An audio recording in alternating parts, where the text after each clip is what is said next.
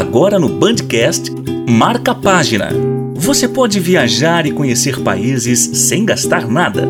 Se adora um romance, você também poderá se apaixonar. Mas, se você precisa de conhecimento, é aqui que você vai encontrar. Marca página. O Marca Página é tudo isso. Vamos falar de livros e trazer entrevistas exclusivas de escritores. Marca página. Pega um cafezinho e vamos viver essa história. Olá, estamos de volta com o Marca Página e nesta semana nós iremos falar sobre um assunto que é muito, muito atual, que é a questão da, do negro, né? Só que hoje nós vamos falar sobre a negra cor que resiste nas ruas de Campinas. O que, que é isso? Na verdade, é um livro feito pela Giovanna Bispo, que é uma historiografia dos homens e das mulheres que contribuíram para o desenvolvimento mesmo do, de Campinas, do Brasil e de São Paulo. Nós vamos falar de histórias de escravos, de jornalistas, de juristas que dedicaram sua vida ou que tiveram uma participação na sociedade e que cujos nomes eles estão nas placas de Campinas. E nós vamos ver como que isso aconteceu, como que foi essa história. Então eu vou falar agora com a Giovana Bispo. Giovana, bem-vinda ao Marca Página. Obrigada, é um prazer estar aqui, eu agradeço pelo convite. Muito obrigada, Rose.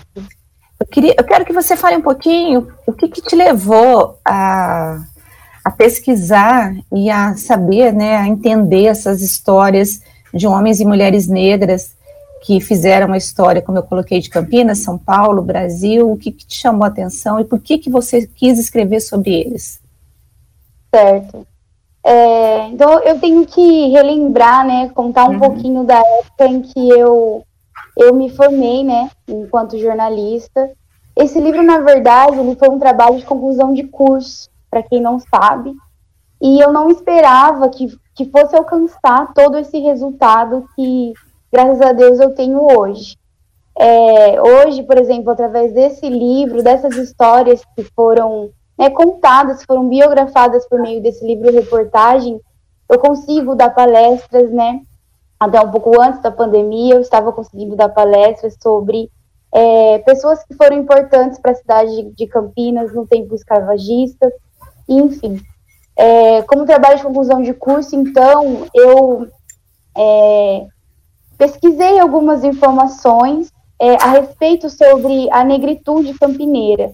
Na época, essa ideia ela tinha surgido através de uma conversa que eu tinha tido com, é, com o vereador né, da Câmara de Campinas, e ele me falou sobre é, ruas, né, ruas campineiras que evidenciavam as placas e que ali tinha uma história de um negro que foi importante para a cidade de Campinas. Uhum. Então, quando chegou o ano, eu falei assim, poxa, por que não? Né, biografar essas histórias. Então, a ideia ela vem justamente daí. Conforme eu fui né, é, pesquisando, descobrindo, porque assim, foram é, muitas visitas ao Centro de Memória da Unicamp, foram várias visitas aos centros históricos da Unicamp, né?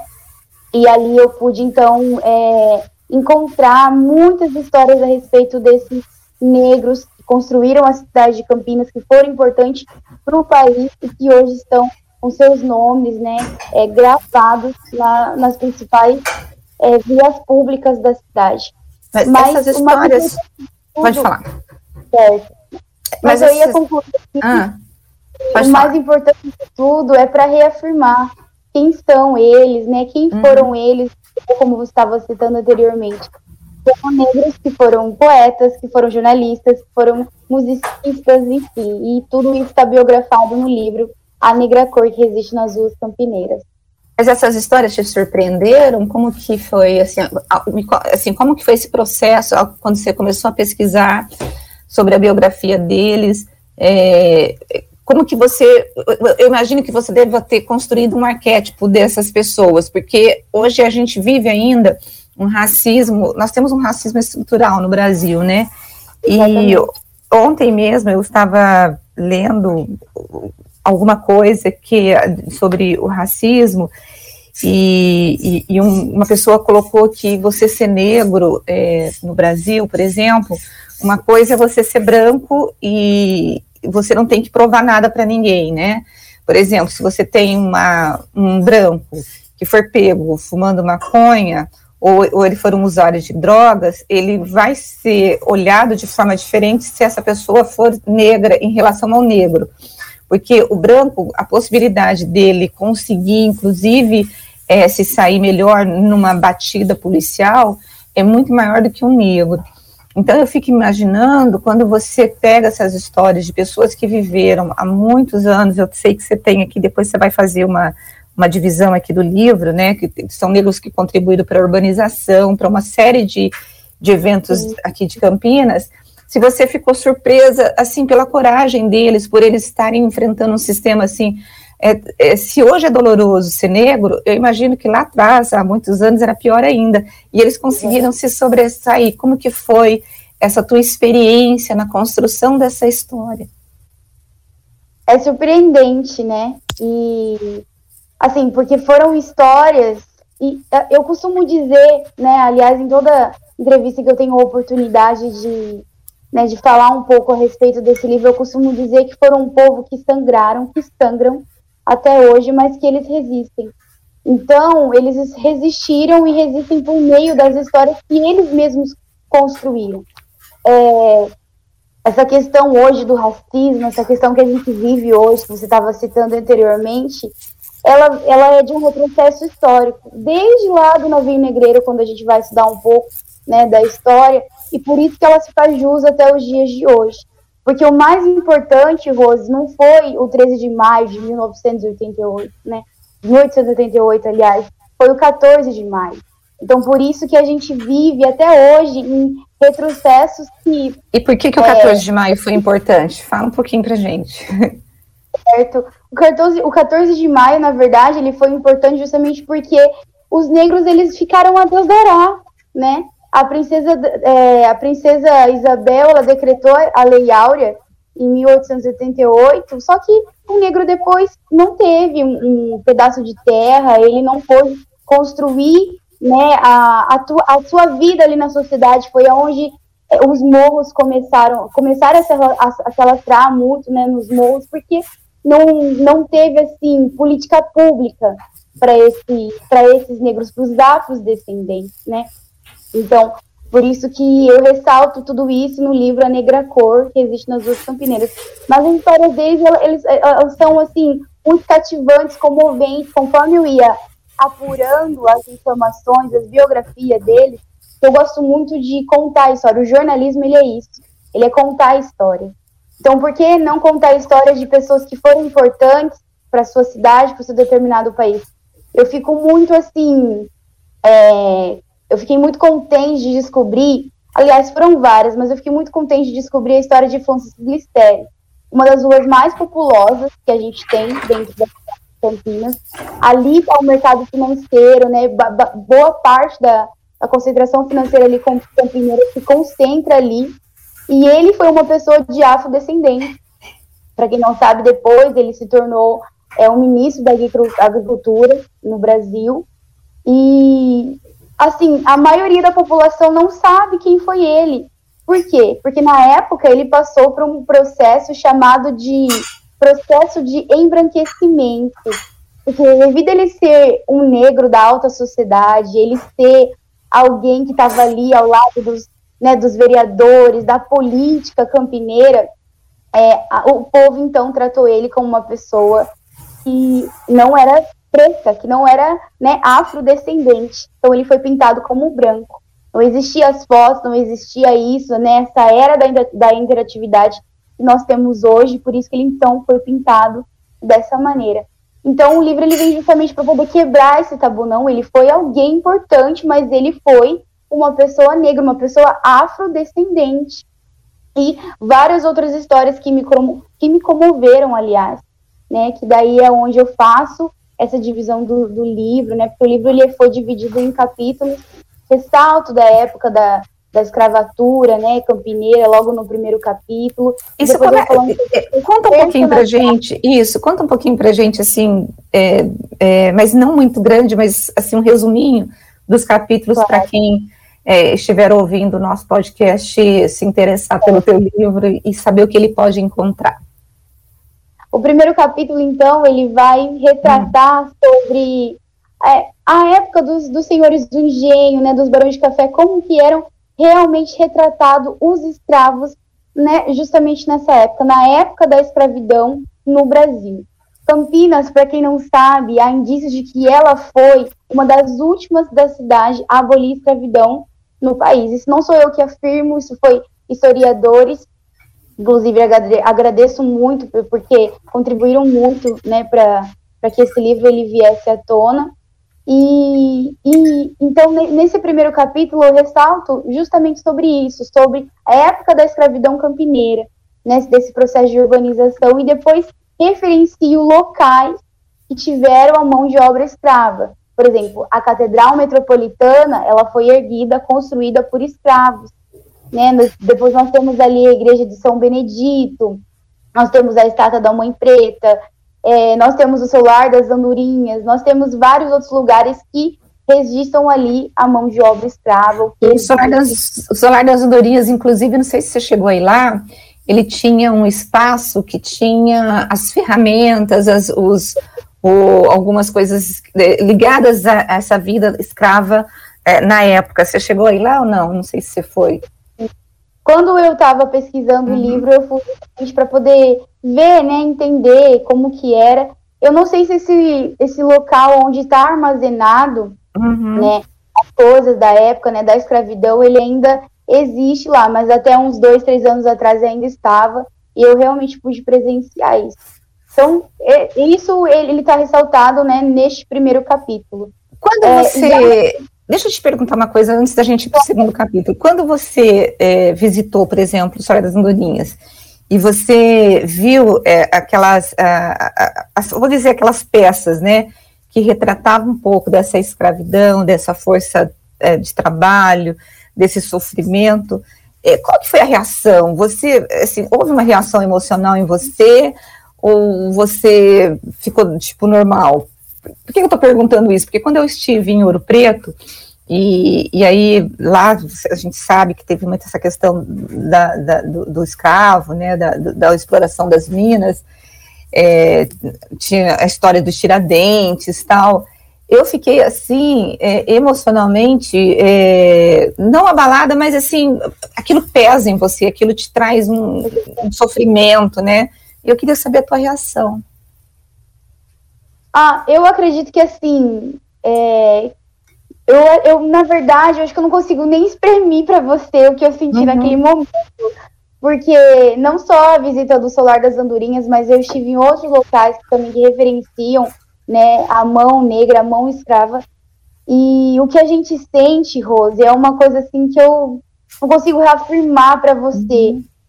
Eu, eu, me senti um pouco triste, mas ao mesmo tempo assim, revoltada, porque poxa, é. isso aconteceu, sabe? Como que isso pode acontecer no Brasil?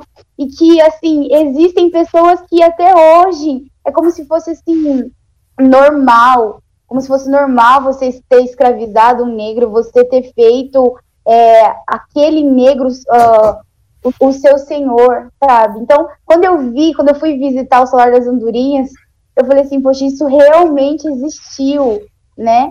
Poderia ter sido um conto, mas não, isso foi realmente real, isso foi realmente verdadeiro. Então, eu não consigo exprimir para você o que eu senti, mas foi um pouco de revolta, e eu acho que era isso que me dava engajamento para poder escrever. Porque foram pessoas que sangraram, né? Como eu estava dizendo para vocês, uhum. sangraram que, que são resistentes. E foi por meio dessas maneiras, é por meio dessas histórias hoje que eles conseguem ser resistentes, né? Até, até atualmente, até os dias de hoje, na verdade. E aí, no capítulo 2, o que, que você traz? No capítulo 2, então, a gente fala um pouco sobre a memória e a ancestralidade. O que, que seria isso? Seria sobre as personalidades que contribuíram né, é, de, de alguma forma do que fizeram, que deixaram de fazer, quem foram elas dentro da sociedade campineira ou né, é, do, do, país em si. Então a gente tem a história ali é, da Chica da Silva, a gente tem Zumbi dos Palmares, a gente tem é, Francisco Glicério, que estava citando para vocês anteriormente, a gente tem Carlos Gomes, né, nós temos José do Patrocínio, Luiz Gama, enfim, várias personalidades que contribuíram para o Brasil e que hoje estão com seus nomes nas vias públicas de Campinas. Dessas é, personalidades... Ah, pode falar, pode falar. É. Na, é o retrato da biografia deles, na verdade. Né? Dessas personalidades que você citou, algumas são famosas, Carlos Gomes, na verdade quase que a maioria, né? Tem algum desconhecido que ele foi super mega importante, mas ele não, não é lembrado assim, assim ou não? Quem é? Na verdade, a gente tem a Laudelina de Campo Melo. É, hum. Não sei se você quer falar, mas sim. Isso. A história dela, ela não é tão assim é, evidente como uma das outras que eu estava citando anteriormente para vocês.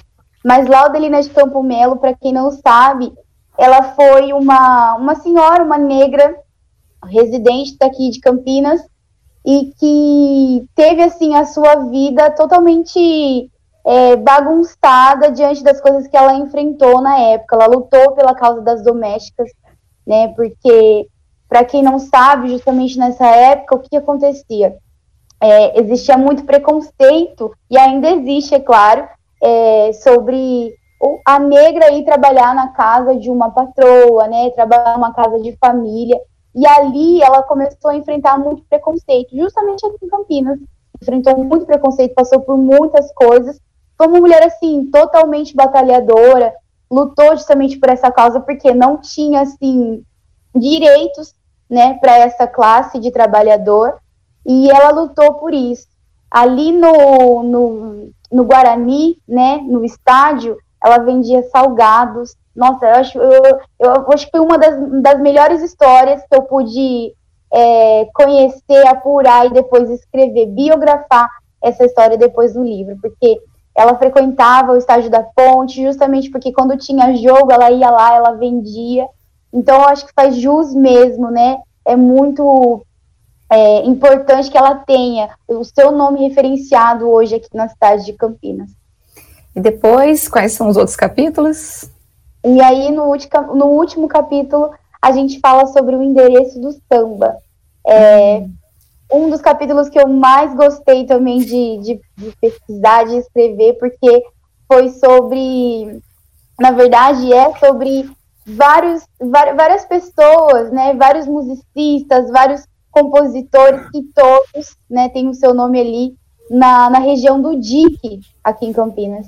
Hum. E que eles foram de janeiro. É muito legal isso, porque são 14 locais, hum. né, ali do DIC, que falam sobre, que falam sobre essa, sobre esses negros, sobre esses compositores, sobre esses musicistas, né, é, para quem não sabe, é, a Talfo Alves, né, é, Jamelão, vocês já devem ter ouvido sobre eles. É, nós temos ali também é, várias pessoas que contribuíram significativamente para a história do samba, né, ali no Rio de Janeiro, que hoje estão com seus nomes aqui na cidade de Campinas. E essa escolha, não sei se você teve a curiosidade de buscar, quem foi que decidiu? Eu sei que são sugestões, os vereadores apresentam o projeto de lei, são sugestões da população, mas como que é, veio essa demanda? Você chegou a, a, a pesquisar para ver por que, que decidiram homenagear os negros? Como que foi isso? Na verdade, eu não sei se eu posso aqui citar o nome do, uhum.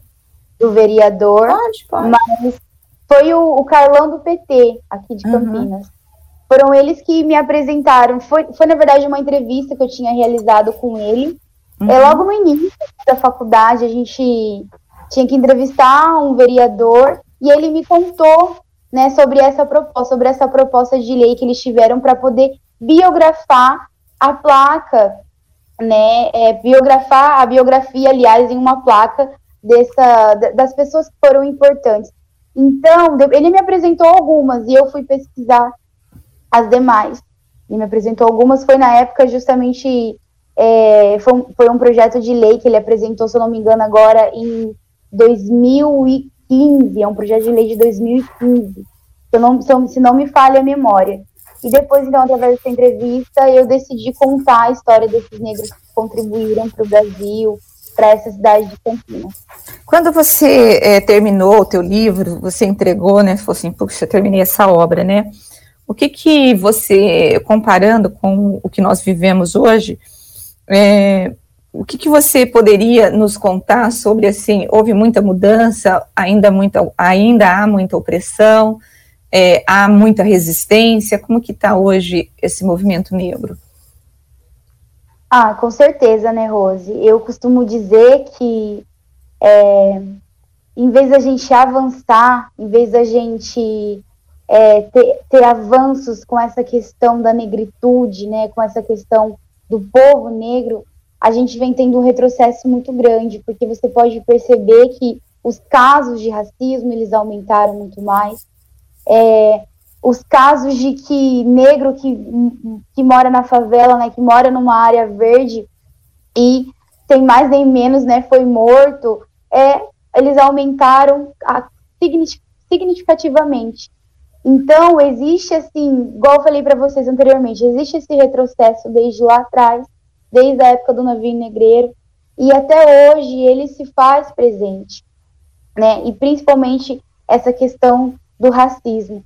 Quando é, eu entreguei esse livro reportagem, né, e justamente não imaginava que fosse ter né, esse resultado, é, eu falei assim, poxa, eu preciso escrever, né, eu preciso, é, isso logo no início, eu falei, eu preciso escrever alguma coisa que vá fazer com que é, o povo tenha acesso, informações, histórias que é, venham cativar as pessoas, porque isso é jornalismo, isso é história, né? Então, justamente por isso que eu quis escrever algo que ativasse, que sintonizasse o mundo das pessoas. Então, por que não falar sobre as histórias, sobre essas histórias que, que são muito marcantes hoje para a população? E então, depois que eu, que, eu, que eu pude então entregar esse livro, eu falei, espero que de alguma forma eu possa estar contribuindo para a população, eu possa estar contribuindo para essa geração que cresce agora e que não sabe que a maioria dessas pessoas que foram assim importantes, poxa, na tua cidade tem uma pessoa que foi importante para o Brasil, elas precisam saber disso. Há uma agora... resistência hoje. Uhum. Pode falar em, em relação à resistência. Então, você acha que o movimento hoje ele é um movimento que que está mostrando resistência e que está é, pedindo aí essa, essa coisa dos direitos mesmo para o, para o negro. É. Há uma resistência muito grande hoje em dia. Então, como que, é, como que se faz a, a luta né, do povo negro hoje em dia? Clamando cada vez mais pelos seus direitos, clamando cada vez mais né, por aquilo que a gente conquistou, né, por aquilo que a gente, porque tem pessoas, né, que pensam que o negro, ele é ele é como se fosse um inferior, né, como, como se ele fosse um nada, como se ele fosse, assim, um miserável, vamos dizer. Não, poxa, eles construíram esse país, eles construíram essa cidade, então tem que parar com esse preconceito, tem que parar com isso que, que caracteriza o negro como, como, como inferior. Na verdade, não, não é inferior. Não é porque né, é a cor da pele, a distinção. Isso é uma das coisas, das coisas que a gente discute há muito tempo. Há muito né? tempo, né? A, a, a gente sempre fala que o Brasil tem uma dívida, né, com o negro, né? Você acha que a política de cotas é, acaba suprindo ou pelo menos pagando um pouco essa dívida? Como que você vê políticas de cota? Porque, por que eu estou te perguntando isso? Porque eu já vi negros dizendo que é contra políticas de cotas. É, claro que é exceção, claro que é exceção, né? Claro. Mas é, é uma discussão que eu acho que a gente tem que ter, né? Como que você vê a política de cotas? Você acha que o Brasil ele consegue pagar essa, essa dívida por meio de, desse projeto, dessa lei, não de projeto, dessa lei? Esse, essa, essa política, né, ela, ela é recente. Eu acredito que sim, ela veio justamente para poder suprir com algo que é, com algo que havíamos perdido, né? Com algo que nem não, não tínhamos conquistado, né? Na verdade, é, eu penso, Rose, eu penso que de certa forma ela contribui sim para algumas pessoas que não têm acesso, que não têm como chegar ao nível superior no Brasil, né? E, mas de um outro lado, eu penso que é, é como se tirasse o direito de outras, de outras pessoas também, porque, poxa, é, eu acho que não, que não, que não deveria, de, de, como se fosse assim, não deveria de ter isso, porque não é porque eu sou negra ou porque você é branca que tem que ter uma política para que eu possa entrar no nível superior, para que eu possa fazer uma faculdade. Tem que ter direito para todos. Você acha que né? nós chegaremos no Brasil, num momento como esse? Eu consigo te entender. Você está dizendo o seguinte: a, a existência da cota demonstra que ainda há uma. que o negro ainda continua sofrendo Exatamente. as consequências da sua cor da, da, sua pele, ou seja, por ser negro, ele acaba tendo a cota. Então, o, o, melhor dos mundos seria não ter a cota, todo mundo ter direitos iguais para poder conquistar uma faculdade, para poder é, ter acesso Exatamente. a uma universidade de qualidade. Seria isso? Exatamente. E, mas aí, se a gente for falar disso, é como se a gente fosse viver uma utopia aqui no Brasil, né, Rô? Uhum. Como se a gente fosse viver uma utopia aqui no Brasil. Eu acredito que é, nesse momento, nesse retrocesso histórico que nós vivemos hoje, não sei se isso seria capaz de ocorrer. Mas enquanto a minha visão, enquanto jornalista, enquanto defensora, né, des, dessa classe, né, da, do, dos afrodescendentes, eu penso dessa maneira. Não, não deveria ter essa distinção, né, hum, entre os brancos e negros, justamente para poder entrar no nível superior, que é tão uhum. importante. Vocês sabem que é como se fosse só 5% da população brasileira que tem acesso ao nível superior. Giovana, uma coisa que eu tenho visto assim nos últimos anos, é, nós tínhamos o, o, negro, vou pegar a parte estética agora, né? Então ele alisava o cabelo, ele usava algumas é, questões, ele fazia com que ele, no, no, modo como ele se arrumava, no modo como ele arrumava o cabelo, como ele cortava o cabelo, que ele queria se identificar com o branco. Mas nos últimos anos a gente tem tido muito, e eu acho lindo isso, é, o povo negro, né, assumindo a sua negritude. Então, assumindo o teu cabelo é, que é enrolado, é, o seu cabelo grande e, e, e, fazendo trancinhas e usando, é, assim, olha, eu sou negro, tenho orgulho disso, e, e inclusive, é, quando eles assumem essa negritude, eu estou falando disso porque eu tenho uma amiga que passou por isso. Ela alisava o cabelo e depois ela é, mudou, ela decidiu deixar o cabelo dela como ele era mesmo, e ela ficou muito mais bonita, né? É, e, e, e, é lindo, né? E tudo isso. E eu fico imaginando, quando eu vejo um negro desse, assim, usando, se assumindo, eu falo, puxa, ele está encontrando a essência dele e ele está dizendo para o mundo: eu sou negro e eu faço, é, eu tenho orgulho de ser negro. Você acha que no Brasil as pessoas têm orgulho de ser negras? Sim, com certeza, Rose. É, existia e ainda existe, né, os padrões impostos pela sociedade que assim que, que são gritantes. É, tem que alisar o cabelo, né? E essas coisas que você estava falando anteriormente. Então, quando você vê hoje o negro mostrando aquele black power, mostrando é, as, as coisas, né? As referências, aliás, de cultura de matriz africana, porque para quem não sabe, matriz africana, ela é tudo isso que a Rose estava citando anteriormente.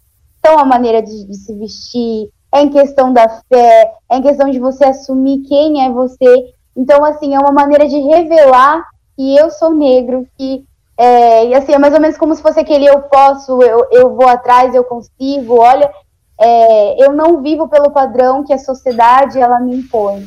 Então hoje é uma maneira, assim, é como se fosse um manifesto de revelar ali que você é, que você é negro, que você é resistente, que você é uma pessoa que resiste, você afirma realmente a tua história, que foi significativa, porque por mais que a escravidão ela tenha se revelado brutal, né, hostil, né, no mundo inteiro e principalmente no Brasil, que foi considerado um dos piores no tratamento de escravos, ela acabou se revelando importante, né, importante no sentido de hoje é, serem referenciadas é, da maneira como estão. Então, isso quebrou, quebrou aquele certo tabu e hoje dessa forma eles conseguem revelar, mostrar quem é essa negritude, quem é o movimento negro. Isso é muito importante, porque é, há, uma, há essa, essa distinção, né? Você já sofreu racismo, a tua família? Como que tem alguma coisa, uma história muito próxima de vocês por isso, assim, com esse, essa questão do racismo? Claro. É, eu não, não sofri racismo. É, na verdade, assim, na época da escola, né, a gente sempre tinha, sempre tinha aquelas brincadeiras, ah, seu cabelo é ruim, né? Isso, isso sempre teve. Mas eu posso falar de um caso específico que ocorreu na minha família com uma tia minha. É, inclusive, ela é, ela, ela, é de Taubaté, ela é diretora da rede municipal é, escolar. E ela é negra, mas assim, negra, negra mesmo, né? Preta, né? Que a gente fala. E por ela ser diretora da escola, as pessoas começaram a olhar ela de uma maneira errada. Né? As mães chegavam para poder falar com a diretora da escola e aí falavam: Não, mas você não é a diretora da escola, eu não quero falar com você. Porque via ela com cabelo cacheado, com cabelo black, via ela negra e achavam que ela não era a, di a diretora da escola. Então, ela passou, é por isso também, com até mesmo com colegas de trabalho dela que não, não acreditaram, que olhavam, né, aquele, aquele olhar torto, que você, você percebe, né, Rose?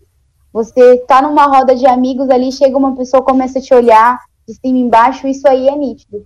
Ela sofreu isso, é, ela conta, né, menciona que foi assim, é, demorou para que ela viesse até mesmo se aceitar. É, na época ela até quis cortar o cabelo, né, quis fazer várias outras coisas, como se fosse para poder é, tirar, né, aquilo que representa ela. E, e, aí depois ela conseguiu vencer isso, né? Depois, assim, com a ajuda de muitos, depois de ter se aceitado, de ter entendido né, o seu valor, o seu poder ali na sociedade, ela conseguiu, conseguiu superar isso, graças a Deus. Porque o empoderamento até demora, né? Porque você começa a achar, né? Puxa vida, é, alguma coisa está errada. Mas é uma coisa assim muito é, cruel, né? É, agora, eu acho que as novas gerações, as crianças, já, já não tem mais esse preconceito eu sei que nós temos o preconceito é, estrutural e a gente sabe que o racismo, ninguém nasce racista, você aprende, né, é, a ser racista, né. É, aí, às vezes, quando eu penso assim, ah, puxa vida, eu acho que está melhorando, só que aí quando eu me lembro de que não, a gente tem tido muitas, muitos ainda crimes de ódio, ainda é, um retrocesso muito grande, aí eu fico de novo, não, não está melhorando desse, como eu penso, né. Exatamente até porque é, esses casos que chegam para a gente, por exemplo, que saem nos jornais, que saem na televisão, é, não são todos os casos, né? Você sabe que tem muitas coisas camufladas, existem muitas coisas que não chegam para a grande mídia, não é, não é passado. É, eu posso até, assim, fazer uma comparação com um livro. Na verdade, eu penso que ele poderia é, a, não, não só o livro, né, mas a história, né, as, essas histórias desses negros, eles, ela poderia, por exemplo, ter ido para um grande jornal, poderia fazer um VT, por exemplo, de quem foi quem, para que venha, assim, é cultural, o povo venha se familiarizar, conhecer, mas não, você percebe que é por meio de um livro-reportagem que a gente conta, né, a história de, desse povo, desse povo resistente. Então, é como se quisessem camuflar, né, esconder quem foi quem, é, esconder a memória de a memória, a ancestralidade de todo esse povo. Agora, esse povo... Uhum. Agora, onde que o povo consegue é, acesso a esse livro seu? Como fazer para comprar? É, onde que está? Sim, sim. É, Rose, esse livro, ele é um livro autônomo, né? Como eu falei para vocês anteriormente. Ele é um livro que eu entreguei como trabalho de conclusão de curso. Então, é, esse livro, ele é um livro autônomo e as pessoas conseguem comigo mesmo. É, uhum. É, se vocês posso ressaltar aqui o número de telefone, ou você então, pode. Que você acha melhor? Então, você acha melhor, porque o número de telefone eu acho meio perigoso passar por conta. É, você tem alguma rede social que você poderia passar, um Instagram, alguma coisa assim? Eu acho, porque o Instagram a pessoa manda e você responde. Eu acho melhor, pode ser? Claro, eu ia ressaltar justamente isso, eu ia colocar o e-mail aqui do livro. Ah, pode ser. Uhum. entrar em contato pelo Instagram. Uhum. É, O Instagram é Giovana Bispo, E e dois N's, exatamente como escreve meu nome, Giovana com dois N's, Bispo Underline. E para quem quer é, entrar em contato, né, através do e-mail, você vai entrar no livro arroba negracor.gmail.com livro arroba negracor.gmail.com Isso. Tá certo. É e o Instagram? É. E qual que é o Instagram? Giovana Bispo Underline. Ok. Giovana Bispo Underline. Ok, pessoal, olha, nós batemos um papo aqui com a Giovana Bispo, que escreveu A Negra Cor, que resiste nas ruas de Campinas, que conta a história de negros que foram importantes é, no desenvolvimento de Campinas, Brasil, São Paulo. E algumas histórias já são muito conhecidas, outras não, outra ela, outras ela trouxe à luz de personagens em que a, a gente não conhecia, né? E, e, muitas vezes histórias importantes, como ela falou de Francisco Glicério, que apesar de ser sido tão importante, as pessoas eh, não houve, não, a, a, história dele não foi retratada como um homem negro, mas como um homem branco, ou, ou seja, houve um processo cultural de embranquecimento. E ela resgata essas histórias é, para contar de forma real mesmo. Giovana, eu adorei conversar com você. Muito obrigada. Sucesso aí no seu livro, que você possa contar outras histórias tão boas quanto, quanto essas. E aí o pessoal já tem onde buscar o teu livro. E a gente, quando você escrever um outro livro, que eu imagino que você deva ter pretensões, a gente volta a conversar aqui no Marca Página. Muito obrigada, viu? Muito obrigada, o prazer foi imenso. Eu fico muito contente, Rose, fico muito alegre quando as pessoas é, vêm e, que, e quer assim, entender um pouco sobre a história desse livro, porque assim, eu acho muito importante, a gente precisa revelar quem foi quem, quem construiu esse Brasil, quem construiu essa Campinas. Isso é muito assim imprescindível. Então, grata aí pelo, pelo convite. Foi um prazer imenso aqui com vocês hoje. Grata mesmo. Muito obrigada. Bom, pessoal, eu quero agradecer a sua companhia hoje, quando nós falamos aí sobre ah, os negros, essa história, né? No momento que a gente vive um retrocesso tão grande em relação à discriminação racial, com as histórias nos Estados Unidos, o George Floyd, de outros personagens que têm sido é, assassinados por conta da cor. Quando a gente imagina que nós estamos caminhando, né? para uma igualdade racial, a gente volta de novo para trás e começa de novo as mesmas discussões que nós vimos lá na década de 60, na década de 50, na década de 30. E é isso, mas eu adorei bater esse papo com a Giovana, eu espero que você também tenha gostado e guarde, eh, se prepare, porque na próxima semana eu estarei aqui com vocês novamente um novo autor para poder contar e fazer uma conversa deliciosa sobre coisas muito, muito interessantes. Até. Tchau, tchau.